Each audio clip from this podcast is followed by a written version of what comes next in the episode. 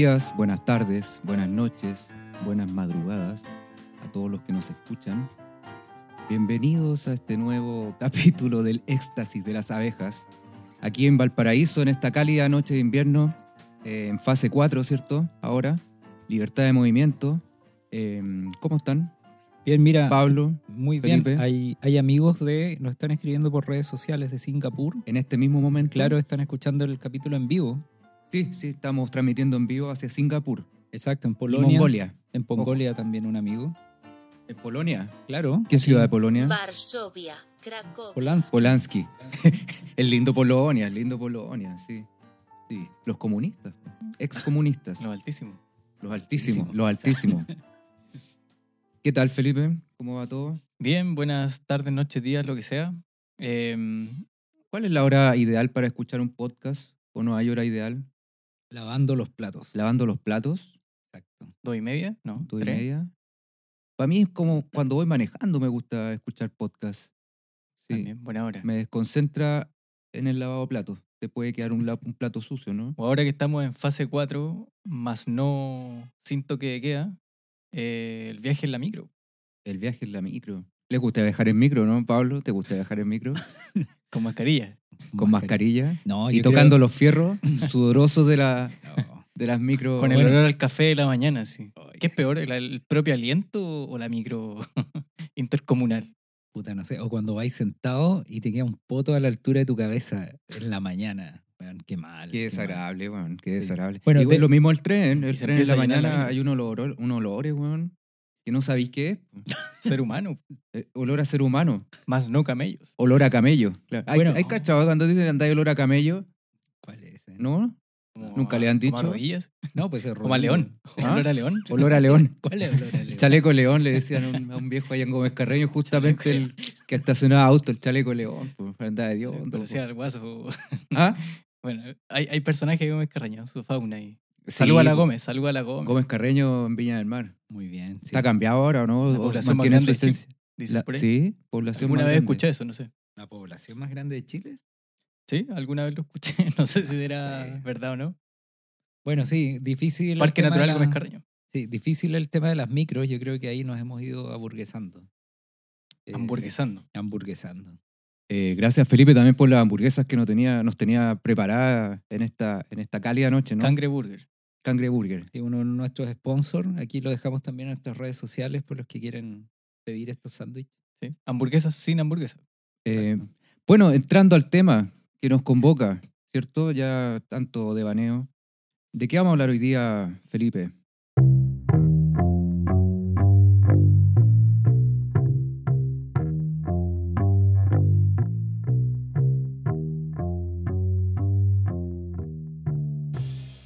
Bueno, hoy día eh, nos reunimos para revisar un documental. Un documental que, bueno, me imagino que lo conversaremos por ahí. Tiene toques de ficción. eh, podríamos leerlo en clave media antropológica. No lo sé. Vamos, vamos a, desmarañar eso. Un documental del año 2003 que se llama La historia del camello que llora. La historia del camello que llora. Yo quería desafiar al Pablo y plantearle si pudiese hacer su rol de sinops... Sinopsiciador, sinopsisiador. ¿no? Claro, sí, palabras difíciles. ¿sí? ¿Nos Sí, podrías contar, tal vez, no sé, pu, en, Ya, en un interesante. minuto. Siempre, siempre está el desafío de definir el género, ¿cachai? Documental. ¿Hasta qué punto un documental tiene componentes de ficción? Eh, ¿Cuándo no? Pero bueno, eso yo creo que es parte del debate. Pero lo primero es decir, Eso pasa por tomar mucha Coca-Cola, niños. Chucha, Pepsi, no hay la que- Pepsi. La Pepsi. Ya, la historia del camello que llora, este documental con tintes de ficción también. eh, mongol germano, ¿ya? Ahí Felipe nos va a explicar un poco después la, la historia de hasta qué punto es mongol, hasta qué punto es germano. Y por ahí italiano también. Algo. Tiene este- esta- multiculti. Exacto. Y deben tener, si hacemos un análisis genético de estas personas, algo de africano también, sin duda. El asunto es que este documental del 2003.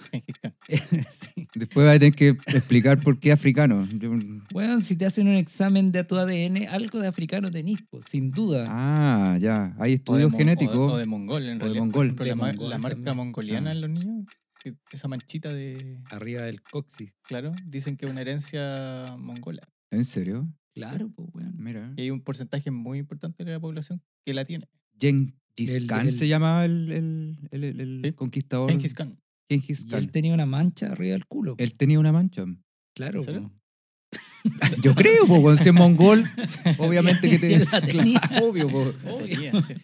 Al igual que las personas que aparecen en este documental. También deben Claro. tener. Bueno, documental del 2003, germano-mongol, con mancha. Seguramente ellos tenían una mancha en su culo arriba del coxis. Eh, y este documental eh, trata básicamente que siguen a una familia nómade, nómade eh, que cría animales, principalmente camellos, cabras, ovejas no, cabras no. Me parece que haber visto una oveja. Me De parece acuerdo. haber visto una linda ovejita. De acuerdo. Y entonces, bueno, este, siguen a esta familia y eh, se ve cruzada por un evento que es el que le entrega el dramatismo a, a este documental, que es que un ca- una camella, una cabe- camella, Sí, hembra, una cam- Curioso que a, los a los caballos hembra no se le dice caballa y a las camellas se le dice camella. Y son Sí. palabras similares, ¿no? Sí. Perfecto. ¿Y a Podría haber cebra sido otra-? ¿A cebro? El cebro, claro. No, es el cebra. No, no, no sé. Podríamos decirle a nuestros practicantes que nos averigüen cómo es el cebra macho, cómo se le dice. Perfecto. Y bueno, y entonces en este documental se ve Sebre. cruzado por lo que le entrega la cuota dramática, que es que una, una camella tiene una, un hijo, una hija camello que es blanca, es albina, pero esta camella la rechaza. Y entonces ahí se empieza a generar el- esta suerte de conflicto que, que se resuelve de una manera muy hermosa y yo creo que lo vamos a ir conversando. Pero antes, ¿dónde podemos, la gente que ya está a alturas con, este, con esta sinopsis y estos comentarios, estos cinco segundos que hemos hablado, dijo, no, yo tengo que ver esto, ¿sabéis que lo, lo han dicho tan bien que me motivaron? ¿Dónde lo pueden revisar? ¿Dónde pueden ver este documental? Yo creo que es una buena pregunta porque a- al parecer no es un documental fácil de encontrar. Yo me mandé las partes cuando le, le recomendé el documental y, y les dije que estaba en HBO Max o algo así, pero no, no está ahí. Bueno, yo me suscribí a HBO Max, estoy pagando miles de pesos por... No, no, no está en HBO y, y si uno lo googlea lo encuentra fácilmente en realidad. Está puesto ahí, eh, no es necesario grandes subtítulos porque hay poco diálogo, así que si uno... Yo sospecho esos subtítulos porque siento que ellos, por ejemplo, en su idioma mongol, eh, y el subtítulo es El sol era brillante. Yo sospeché un Sí. poco eso. Era mucha, mucha habla- hablamiento, mucho hablamiento, Ablación. todo lo que es la texto. ablación y poco, poco texto. Ojo que ablación es ablación. No, no, no, no, ya. Sosir. Vamos a sosir. Cercenar. Mucho significante y poco significado. Ah, ok. Y Ok. significante, imagen acústica. A ver, explícanos eso, Pablo. Explícanos eso. Bueno, el signo lingüístico, sosir. eh. Exacto, sosir.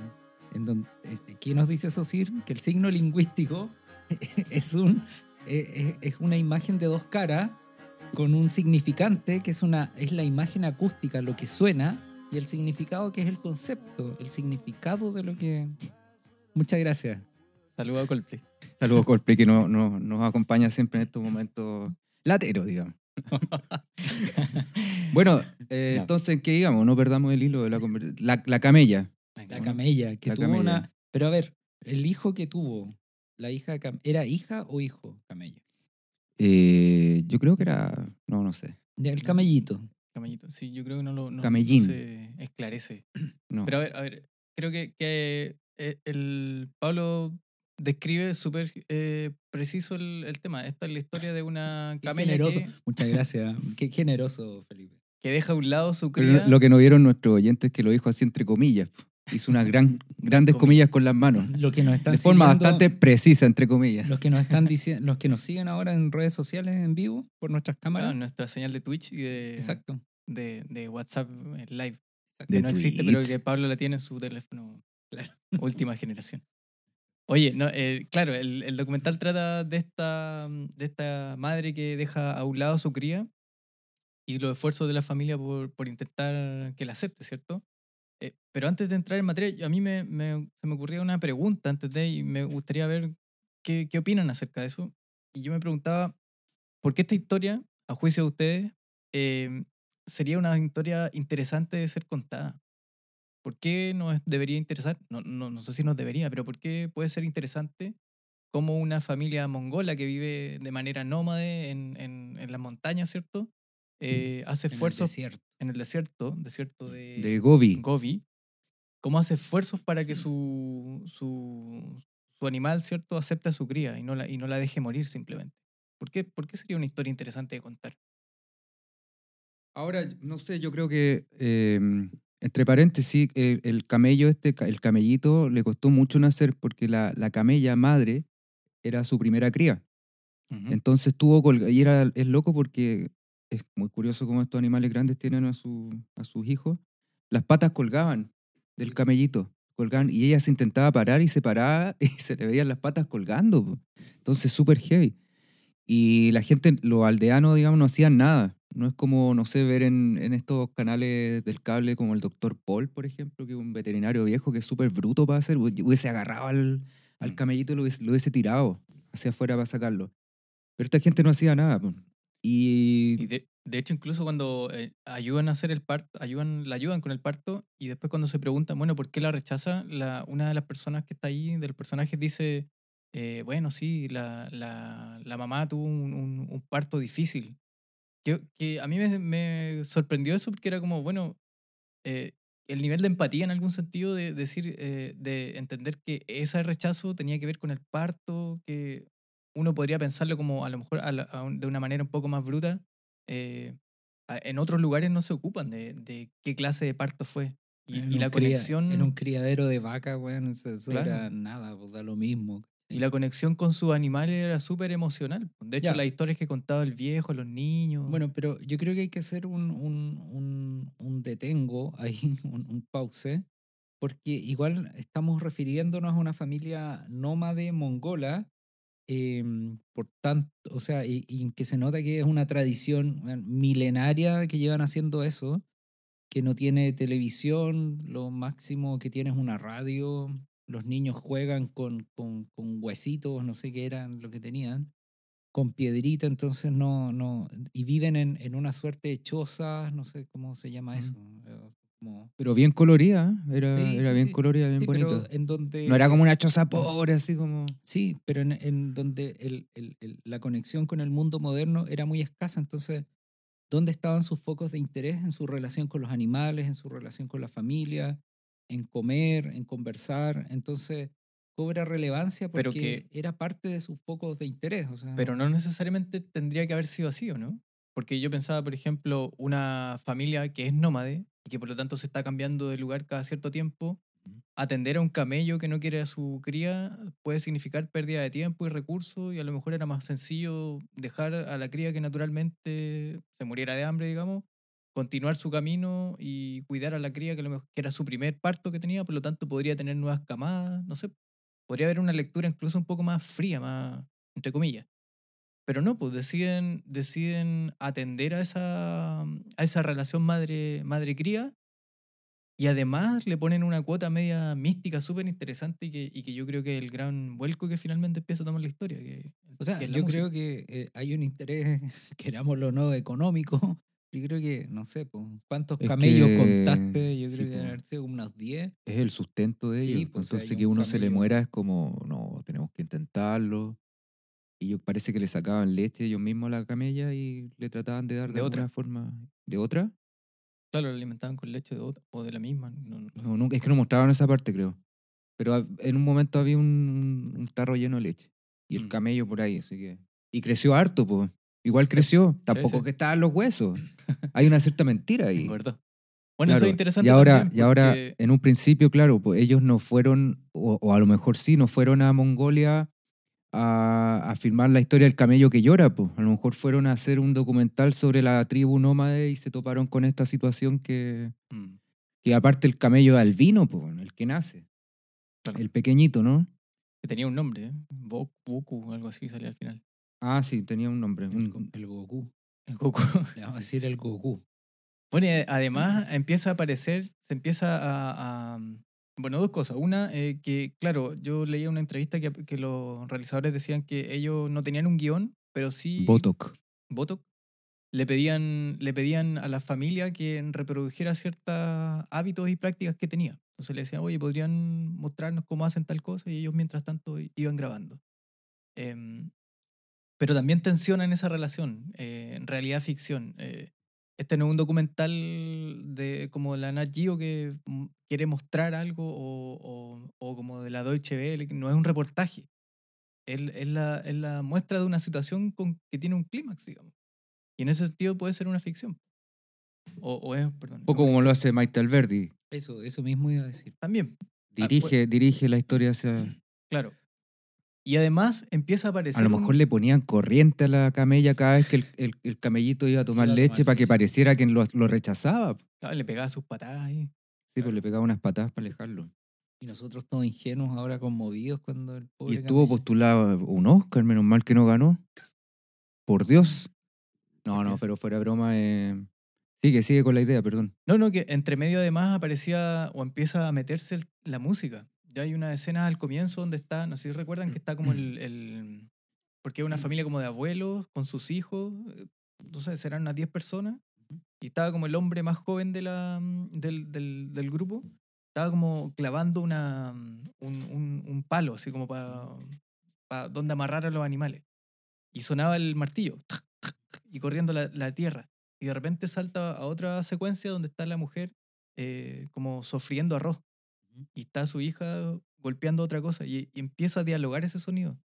Y hay, hay unos guiños súper súper sutiles en la película que, que tienen algo de eso. A mí me llamó la atención ese, esa escena en particular que está al comienzo y que después me hizo todo el sentido al final, pues, cuando, empieza, cuando empiezan a curar esta relación madre-cría a través de la música y, y la presencia de los violines y de, ciertos rituales que tenían unos cantos y todo eso.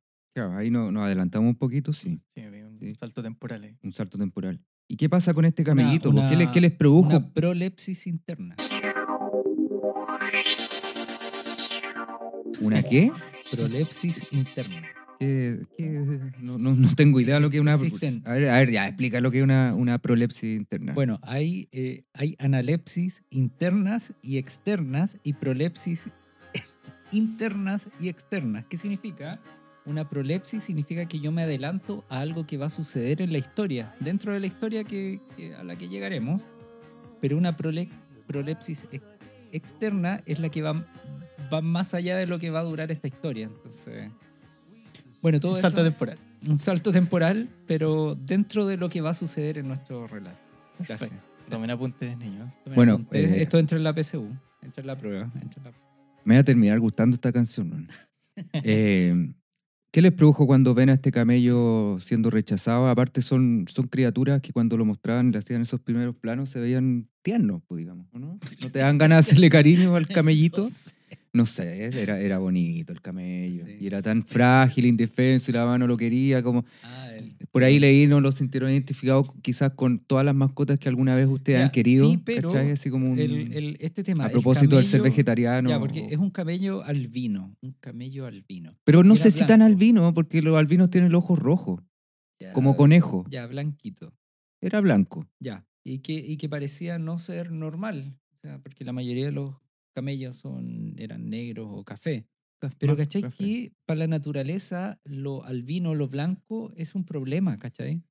Em, porque en general el- el- el- tiene menor resistencia al sol, ¿cachai? Los depredadores te ven más fácil, etcétera. Entonces, no es algo... Eso es demasiado relativo.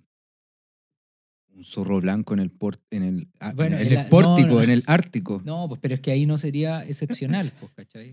Ahí no sería excepcional, pero el camello blanco. Y, el- y en, el, en el desierto.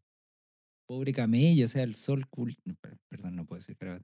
El sol lo achicharra al Sí. pobre camello. Sí, hay escenas donde él está como su- sufriendo con el viento, me imagino ese viento helado, que no podía abrir los ojos, la mamá que no lo quiere. Pobre, sí. Si hubiese sido esta, este documental 100% occidental, porque hay dos directores, pues una... Se eh, la habrían comido. ella- ella, no me- el nombre es... Es- acá. eh, Vayan basuren. Vayan basuren Davá. Perdona a toda la comunidad No, mongola. no nos sé, escucha. yo quiero pedirle Claro, a la y el- gente que nos está escuchando en vivo en Mongolia, por favor, que nos, que nos escriba ahí por el chat como... Bian Basuren Dava. Ay, gracias. Gracias. Claro, yo lo dije igual que tú. ella, es, ella es mongola y el, y el director es Luigi Falorni, codirector, que es italiano. ¿Y por qué esta película es alemana-mongola? Porque ambos dos fueron a Alemania a estudiar cine. Claro. Por eso, eh, pero ninguno de los dos alemán. Es una cuestión, los dos estaban ahí. Por eso, quizá Alemania puso las lucas, ¿cachai? Sí, Les creyó yo este creo que uno tal vez legítimamente podría decir en qué sentido es- esta película tiene un, un ojo europeo, eh, como eu- europeo centrista, no sé, a lo mejor puede haber algo de eso, no sé. Al seguir esta familia, ¿qué, qué nos están queriendo mostrar? eso? están, están tratando como que humanizar las emociones. Los camellos a lo mejor no sienten del, no, o sea, evidentemente no deben sentir como nosotros. po. A lo mejor el camello no se ve- no estaba realmente triste como nosotros percibimos la tristeza, po, Y por- pero, pero lo muestran y lo quieren mostrar como que está desamparado, triste. Bueno, y por no lo sé. tanto es la habilidad del editor. claro. Se- seguro, sin duda, pero, pero eso no, no es un fallo, claro. no, No, pues no, es un fallo, pero eso habla de, de, que, de una buena composición. No dista mucho de los dibujos animados de Pixar que uno se emociona con seres que no existen, Claro. que tienen eh, emociones, ¿cachai? Ahora yo, yo, a mí me pasó que lo leí más en, un- como en, en una clave que eh, la familia mongola trataba de resolver el problema de la madre y la cría de una manera como ellos resolvían ciertas cosas, por ejemplo, pero no sé si una resolución es un buen concepto, pero muchas veces aparecía la, la, mm, la niña, la, la, la, hija de, de la familia pequeña, así de, no sé, de meses, llorando, y la mamá la calmaba cantándole, y, y, la música, el canto, tenía un, un lugar súper importante. Eh, los rituales que hacían también eran con cantos, medio así como, como una suerte como de mantra, todo eran unas vibraciones súper especiales. Y, y yo siento, creo, que cuando intentaron resolver el conflicto del camello o de la camella, eh, lo hacían o lo intentaban hacer ocupando esos mismos recursos. El violín, el violín, no sé si me estoy mandando... en Otra vez, otra vez te fuiste al violín. Dele con el violín. Bueno, en todo caso, esa música, esa, esa, esa música que tú decís que era importante para ellos, es transversal a todas las culturas. Todas las, para todas las culturas la música es una parte fundamental del, del quehacer diario. Sobre todo el de los ritos, de la magia. Los primeros músicos se dice que eran, eran, eran los, digamos, los curanderos, los magos del- de, la aldea. ¿Por qué no le ponía el Coldplay a mí sí? Porque, ¿Por qué no? po? bueno, yo hablo de Sosir. Es tra- pero, pero es que la música, la música es algo más que le gusta a todo el mundo, po. No, ya no me ponga Coldplay, sí, ya terminé ya. Es transversal a las culturas. ¿ya? Así que no, no, ellos no son me- mejores los mongoles porque eh, can- le cantan a la guagua. ¿Qué, ¿Qué mamá no le canta a la guagua? No, no, pero yo no digo eso, no digo que sean mejores, pero... No, la- si yo, yo dije eso, tú no lo dijiste. El, Sí, sí. el uso de la, el uso de la música.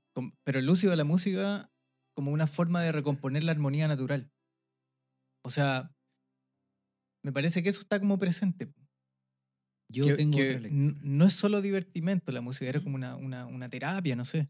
Yo creo que la música es accesorio eh, y que finalmente lo que se intenta eh, resaltar, y en la composición yo lo veo del documental, es eh, cómo se va haciendo este paralelismo entre la mamá camello con su camellito y la mamá con su hija.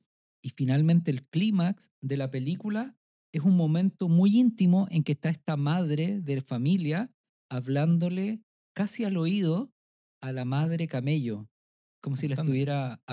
Exacto, la, la acaricia, la aconseja, es una madre hablándole a otra madre. Eh, y, el, y, es, y ese momento... La hacen llorar, de hecho. Exacto, y ese momento solo entre ellas dos y todos los otros son espectadores. Y esa conexión, más que mediante la música, es de una madre a otra madre. Yo creo que ese es el paralelismo que Mm. de cierta forma se, se va logrando. Esa es mi, Sí. lectura. Pero, pero al mismo tiempo, el, o sea, eso no lo hacen sino hasta que llega el violinista, digamos. Ya, la cosa es que... eh, Podría haberlo hecho antes, digamos. La cosa es que ellos como aldeanos no pueden hacer nada para que la, la camella acepte a la guagua, al camellito. No pueden, no pueden, no pueden. Lo intentan, la amarran, eh, la toman. Le, Al le- botox. le- le- sí, pues, al botox. Le vendan los ojos, creo, ¿no? Bueno, No, no, pata. Bueno, y la, No, ella lo- lo, lo lo- sostiene, Entonces, ¿qué pasa? Que el, el- abuelo, creo que de la familia, le dice a estos dos niños de la, de la familia que vayan a una aldea cercana a buscar un músico. A un músico para y que pilas. venga. Y cuatro pilas. Y cuatro grandes. pilas, y cuatro pilas grandes. El abuelo, ser un. ¿Cuándo? es? Cuatro pilas y una. Una clave para pedir pisco en Chile. Ah, no sé. No, no, no, no sé. Cuatro pilas y la linterna. Una. No, eh, ¿No? Muy toplero. Y él no, sí, Te poner muy toplero. Y estos niños van allá y encuentran al músico, él les dice que está muy ocupado. Es, un- es una especie de violín, no es un violín, es una especie de violín, es un instrumento de cuerda frotada. Es decir, un instrumento que tiene dos cuerdas ¿Frotada? frotadas. Y se toca con un arco, hecho de... eh, ¿Frotada o soajeada? Frotada, frotada. Ah, Estamos en la- llegando al clímax de la película. Y va este músico, va este músico, y ahí pasa, sucede lo que, lo que estaba contando el Felipe y el Pablo, que se saltaron toda la parte del viaje los niños que.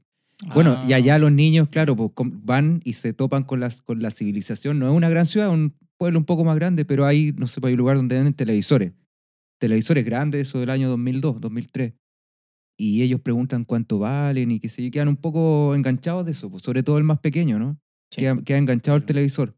Era la primera vez que salía solo también. Claro, pues, claro. Iban a camello todo esto, ¿no? Sí. Claro. Iban a camello, justamente.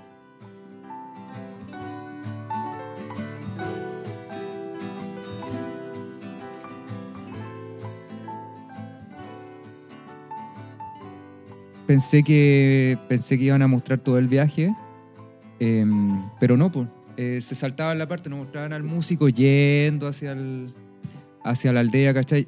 De, de cierta manera él ya estaba ahí. Eso me, eh, sí, pues no muestran cuando él viaja, no muestran el, el proceso del viaje, ¿no? No, una moto nomás. Pero es que para la.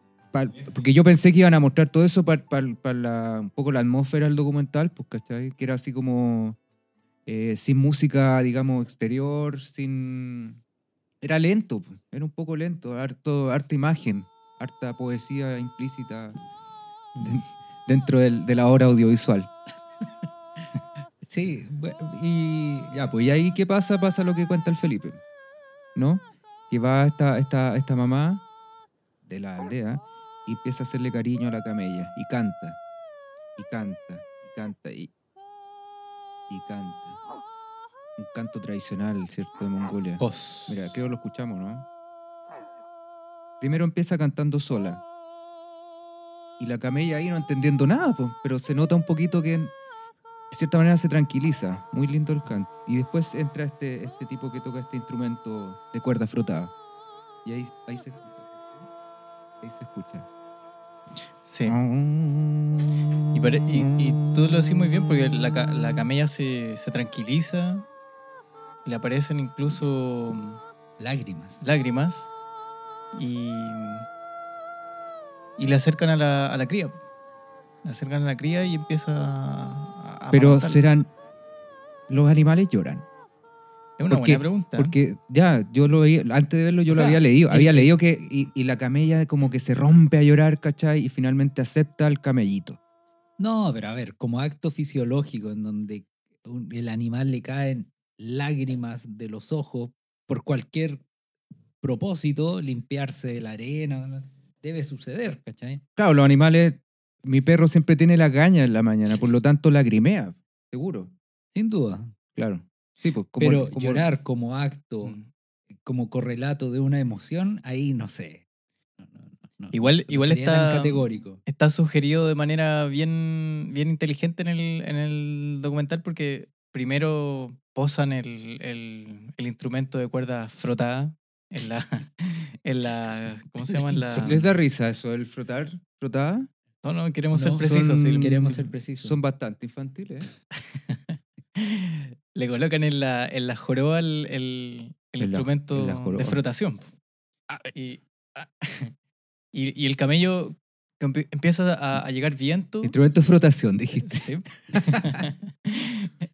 Empieza a llegar viento y, y el camello hace unos sonidos. Y, y como que también ahí hay un diálogo entre el, el instrumento y el camello de nuevo. Y, y yo siento que ahí se, se empieza a generar el- la atmósfera, el ambiente. No sabría decir tampoco si efectivamente eso es O re- fue una buena edición nomás. Claro. Mm. O fue una buena puesta en escena. O sea, Pero, pero a mí me parece más interesante aún porque no sé si me interesa que el documental sea 100% real. No, no, quiero, no quiero esa ilusión tampoco. ¿Cuándo un documental va a ser 100% cierto? ¿Cuándo me va a mostrar efectivamente lo que sucede? ¿El ojo desprejuiciado, objetivo? Yo no creo en eso. Ahora, de que, claro, logra su objetivo de que efectivamente se ve que la, la camella no quería al, al camello. Y después de este momento musical súper íntimo, ella rompe a llorar, ¿cierto? Hace unos sonidos, bueno, no sé si guturales porque los- a ver cómo eran eso. son los sonidos de los camellos. Pues. No, no lo voy a hacer, ni para que te ríais de mí. Y me mandé WhatsApp después de tu teléfono última generación. Mira, no sé si capaz que por ahí salga como el, como el, como el camello hacía.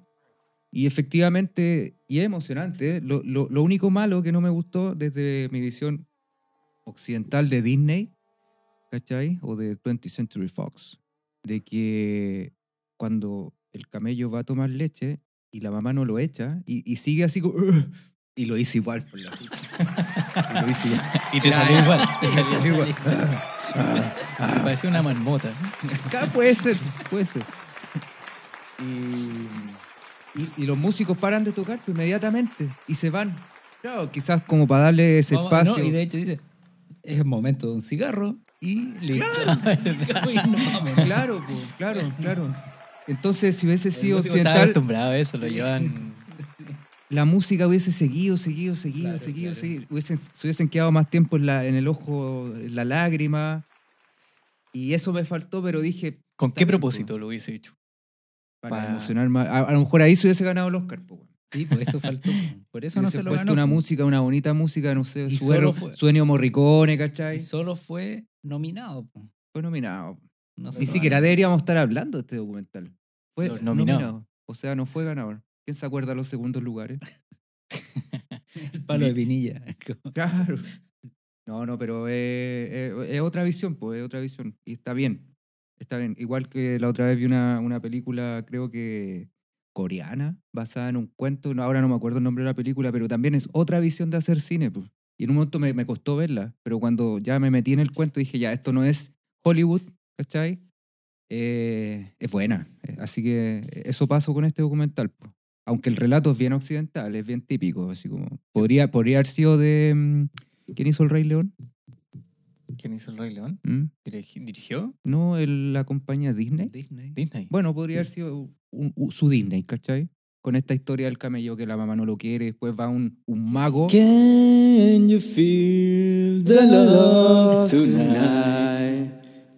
Da-da-da-da-da. Faltó el Elton, sí. Faltó el- Elton. El Elton. Saludos de Inglaterra que también nos escuchan desde Sí, no, hay dos Londres, personas que no están... de la calle Hemingway, Perfecto. Hemingway Street. Sí. ¿Cómo se llama? El- para la- ver o cinco y medio. La que te escribió el otro día. ¿cómo Five and half.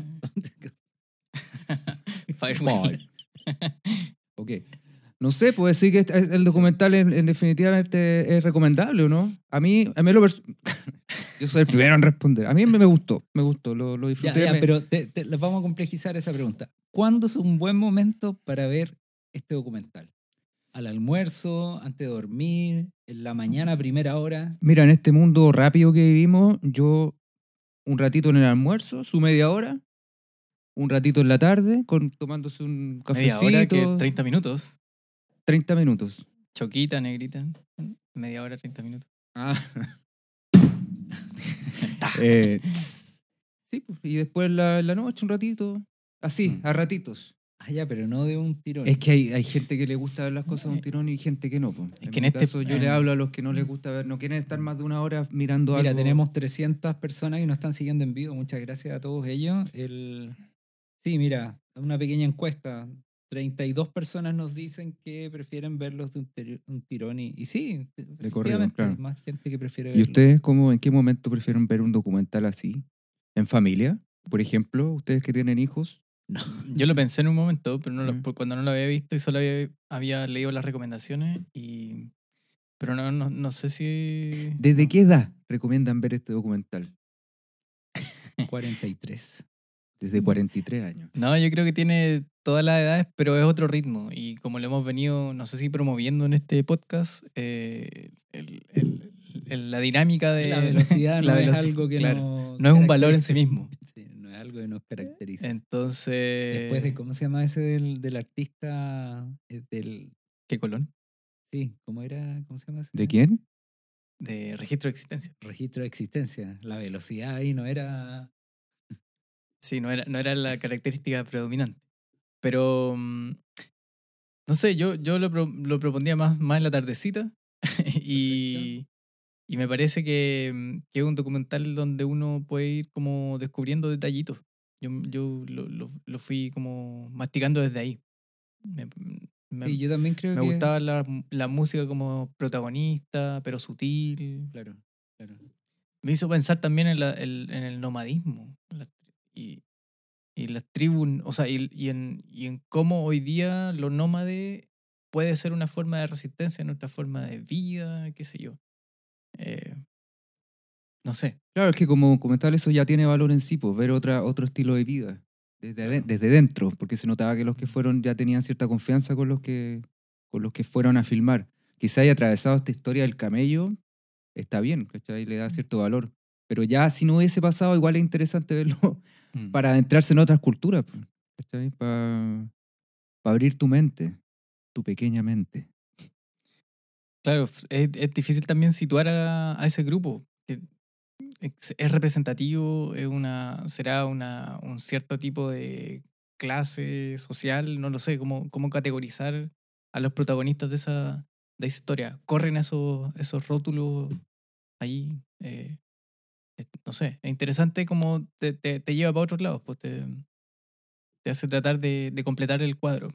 Claro. Interesante también que los camellos viven a 40, 50 años. Por lo tanto, este Botox debiese estar vivo. Debe estar en su más tierna juventud, adolescencia. A ver si hay algún youtuber viajero que vaya a, a buscar a esta tribu y los filme para ver si, están, si, es, si es real. A lo mejor era un robot la wea. ¿cachai? A ver si es verdad. Pero sería interesante. Pensar que todavía está vivo el camello. Y a lo mejor la camella también. Y a lo mejor todavía llora. Y quizás todavía llora. Y Tal vez la mujer todavía canta. Oye, el canto hermoso. yo- Hermoso, hermoso el canto. Sí. Tiene, tiene así como esos melismas árabes también.